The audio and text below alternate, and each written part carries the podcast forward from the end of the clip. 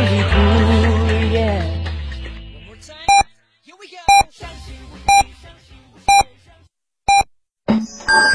FM 九九八提醒您，现在是北京时间二十点整。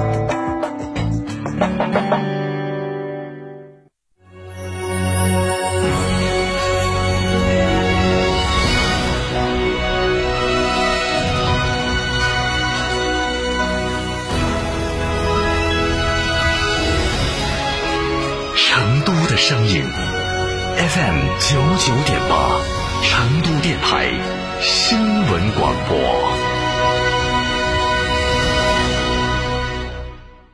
色调、风格，一个家应该拥有什么？当有了它，我才明白，安全健康才是我最想给他的家。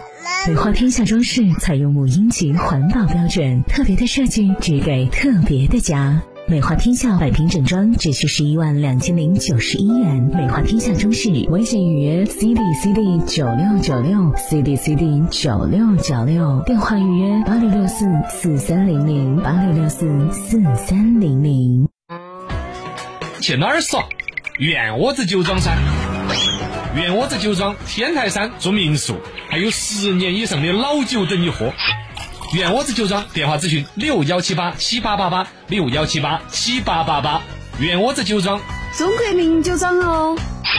张嫂，张嫂，我们几家小微企业都需要资金周转，咋个办哦？张嫂，我项目中标了，要启动资金啊！张嫂，我的装修也还差点费用。莫急嘛，打六六七七六六七七，找摩尔龙咨询嘛。摩尔龙致力为个人和小微企业打造一站式对接银行等直排金融机构的服务平台，提供专属客服服务。个人、小微企业需要资金就找摩尔龙一站式金融信息服务平台，六六七七六六七七。周末踏青选哪里？西岭雪山欢迎您，五月自驾到西岭，抢先看高山杜鹃，更有丰富特色活动，好礼已为您提前准备好。活动咨询热线六二幺二五幺七二六二幺二五幺七二。三十万加信赖，为中国骄傲。VV 六限时热选六重礼遇，尊享超值钜惠。首任车主发动机、变速器终身免费保修，新老车主免费领取 CN 九五级空调滤芯。加成为成都龙泉店六五零七六二二二，加成为成都金牛店六五幺七零零五二。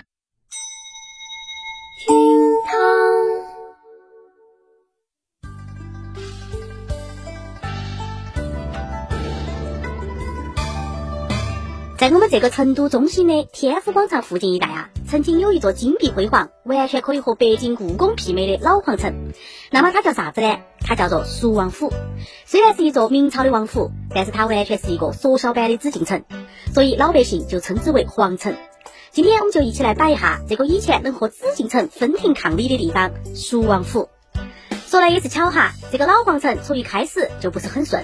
公元一三七八年，朱元璋为小儿子朱春在成都修建蜀王府，于是呢就派了自己最信得过的太监康公公来成都监工。由于这个康公公啊做事太过于认真了，过度费时费钱，被人诬告为贪污，结果是死得很冤枉啊！你看我们成都的那个康公庙，就是为了纪念康公公的。那么这个老皇城啊是坐北朝南，北起东西御河，南到红皂鼻，东至东华门，西到西华门，占地三十八公顷之多。占据了当时整个成都的三分之一。无论是整体建筑、承运殿、端礼殿、照明殿，还是乐亭、表柱、金水桥等皇家建筑，处处都体现了皇家的威严之意。你可能要问，现在咋个看不到这个老皇城了呢？说起啊，也是一部辛酸史啊。据史书记载，明朝崇祯时期，张献忠攻入成都，自称大西皇帝，将蜀王府改成了西王府。张献忠的大喜皇帝只做了两年，就被赶出了成都。这个没得文化的家伙非常之可恶。临走的时候，竟然下令把这个王府给烧了。史书《蜀南序略》上详细的记录了张献忠是咋个将坚固的蜀王府烧毁的。书上呢是这么写的：张献忠命令手下在蜀王府的宫殿柱头上裹了若干层的棉纱，然后呢淋头油，再浸上个三天，然后才点火烧。最后啊，导致宫殿的大柱子烧断，导致宫殿倾斜而倒塌。就这个样子，焚烧毁了蜀王府。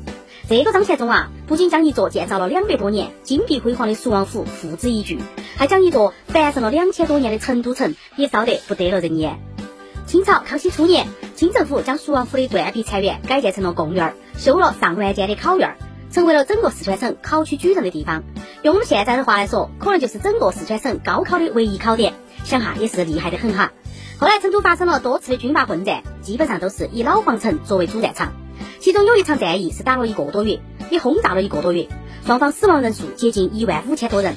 老皇城也就成了令人生畏的地方。新中国成立之后，成都开始大规模的城市建造，蜀王府残存的地表上的遗物在一点点的消失，留下的也只有一些地名：东华门、西华门、玉带桥这些了。文革时期，成都老皇城的最后一点遗迹被爆破炸掉了，取而代之的是建立了一个毛泽东思想胜利万岁的展览馆，也就是现在的四川省科技馆。可以这样子说，成都老皇城的兴盛和衰亡，书写了成都一段既灿烂也是悲壮的历史。好了，那我们今天的龙门阵也就摆到这儿了。谈天论地摆龙门阵，把酒问云话巴蜀声。我们下次再见哦。